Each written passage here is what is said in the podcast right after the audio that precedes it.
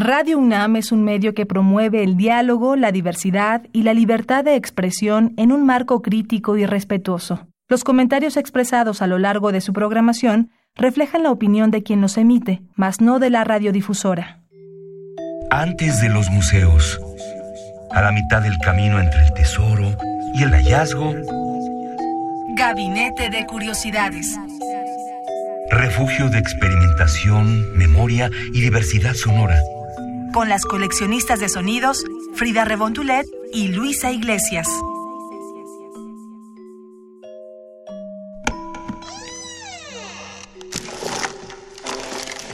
Etnografía sonora.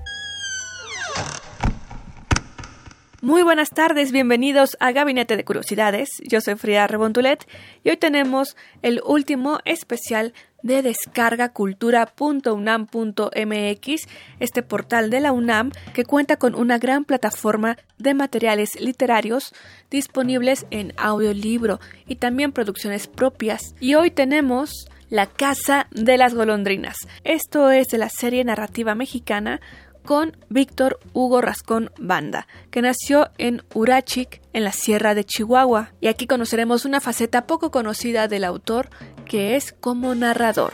Este texto en voz de Víctor Carpinteiro, producido y dirigido por Sonia Ramírez, Francisco Mejía y dirigido por Eduardo Ruiz Aviñón. Los tres son de casa y con gusto presentamos La Casa de las Golondrinas, que forma parte del libro Volver a Santa Rosa, que en su versión escrita, por si lo quieren buscar, la publicó editorial Joaquín Mortis. Todas las noches me aparezco en la recámara donde duermen mis padres. No me puedo dormir porque luego me vienen las pesadillas. Le digo a mi madre, quien me hace un lugarcito a su lado en medio de ella y mi padre. Una, dos, tres, siete veces, hasta que una noche, presionada por él, decide no aceptar mis visitas. ¿A qué le tienes miedo? pregunta. A todo, contesto. Y decido no salir a la calle de noche, ni ir a la escuela, ni comer. Me enfermo de miedo, aunque me explican que las cosas sobrenaturales no existen. ¿Y las bolas de lumbre que se ven en el camposanto saltando entre las tumbas? Son gases que producen los huesos de los muertos cuando llegan las lluvias. Y el llanto que oigo en la madrugada por el rumbo del mesón de arriba, que luego se va por la casa de la magnolia, sube al espinazo del diablo, baja a la alameda y se pierde por el arroyo de los muertos, no es un llanto. Son muchos llantos, me dice. Allá por el mesón está la casa de Simona Montes. Su marido le pega cuando llega borracho en la madrugada. Atrás de la casa de la Magnolia vive Victoria Salomón. Tú la conoces y sabes a qué se dedica. Llora y grita cuando no le pagan los hombres que la visitan de noche. En el espinazo del diablo vive mi comadre Meteria, la mamá de mi ahijado Silvestre, aquel muchacho abijeo que venadearon los rurales una noche de luna. En noches parecidas, mi comadre lo recuerda y llora por él. Y los otros llantos, en la alameda de abajo vive doña Isidora, la costurera, que tiene seis pavos reales. Cuando va a cambiar el tiempo, estos animales avisan con esos gritos que parecen lamentos. Y en el arroyo de los muertos, bueno, no sé, mira, debe ser que por ahí pasa el camino de las vueltas largas que va para Sinaloa.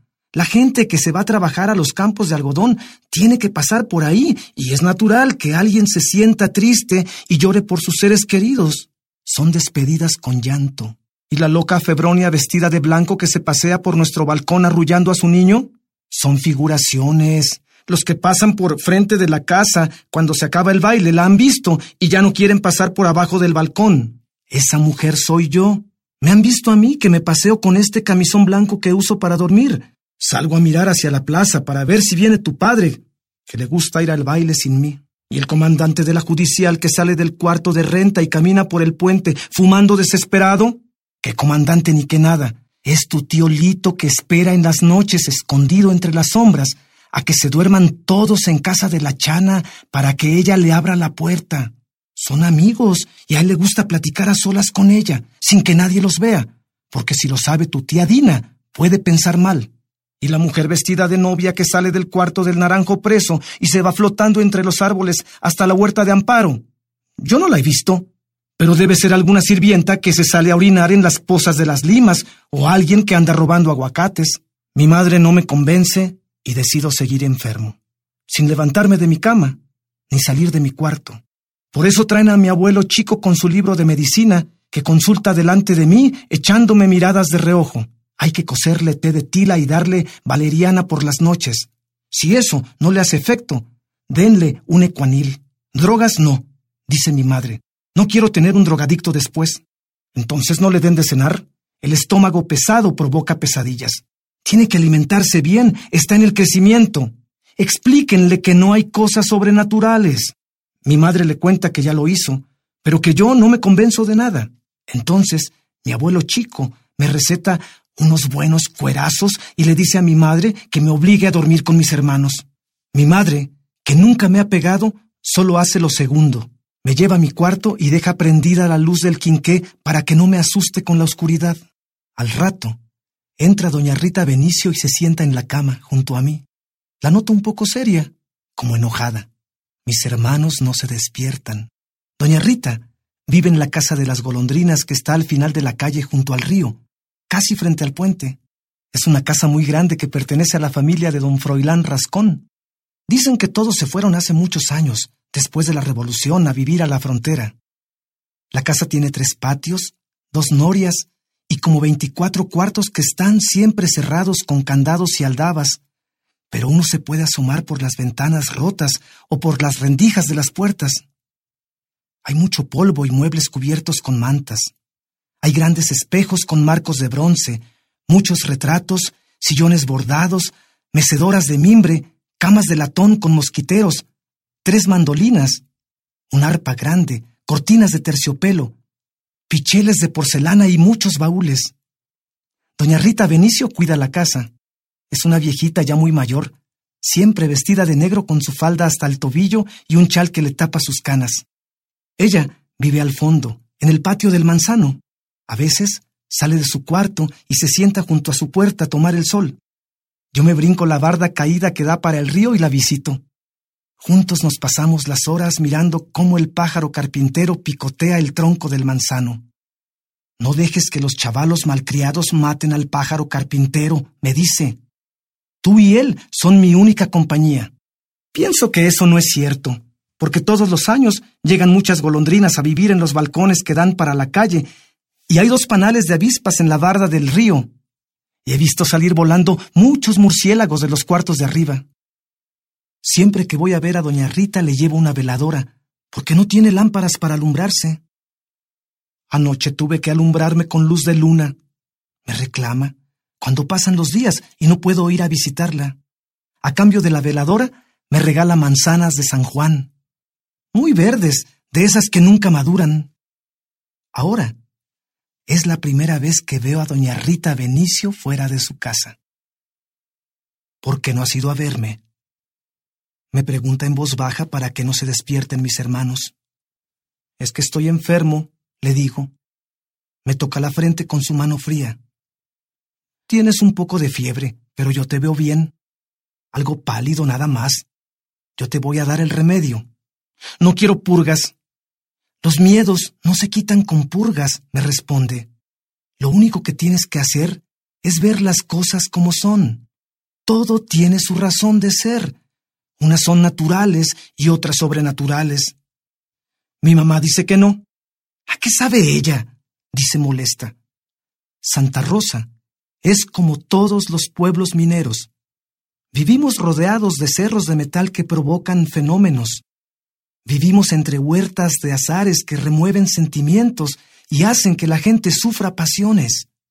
Vivimos en esta barranca profunda desde donde no se puede mirar el cielo de frente ni se puede salir con facilidad. Así son los pueblos mineros. ¿Cómo quieres que vuelen las almas de los muertos? están entre nosotros porque no encuentran el azul del cielo. Doña Rita Benicio me cuenta que a la pobre Febronia se le murió su niño entre sus brazos. Por eso se ahorcó colgándose de una viga de esta casa.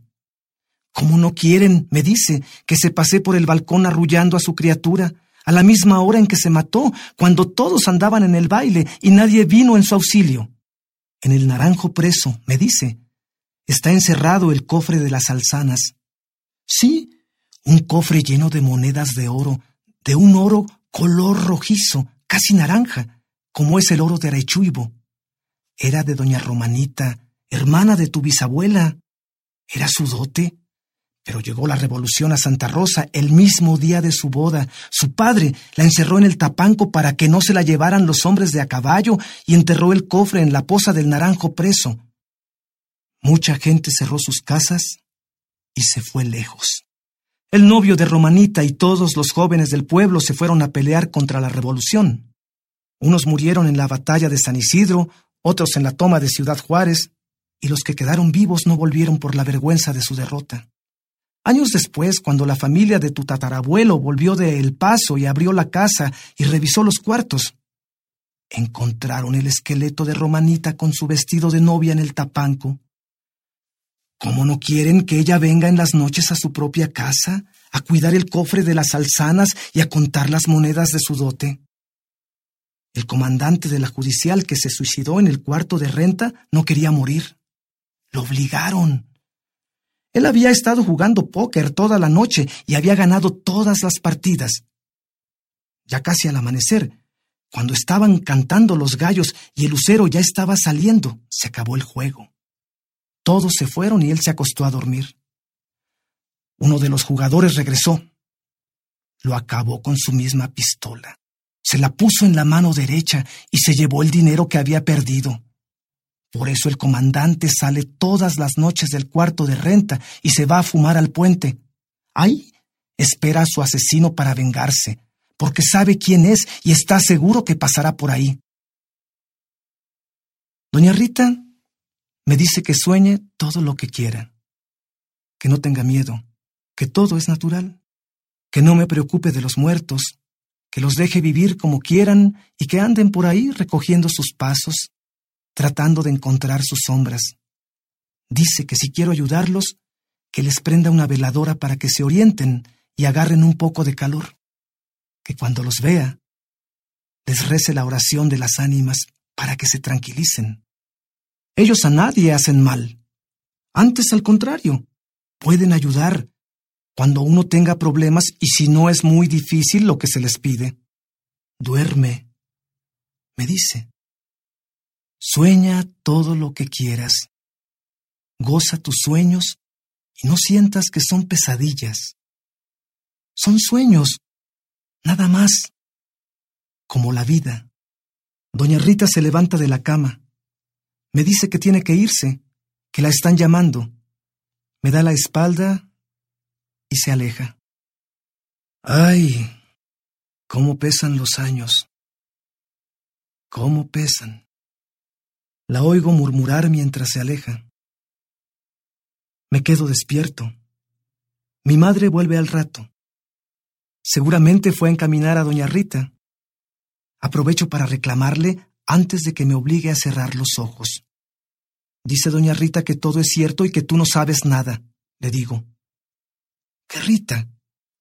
No me digas que ahora hablas con Santa Rita de Casia, me pregunta burlándose. Doña Rita Benicio, la de la casa de las golondrinas. Mi madre se ríe y me acaricia la cabeza con sus manos.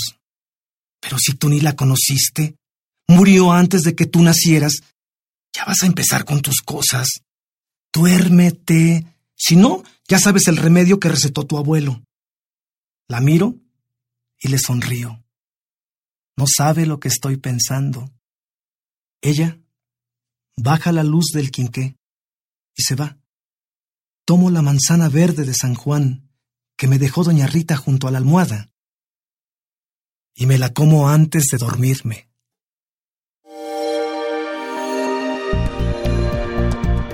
Descarga Cultura. Punto UNAM.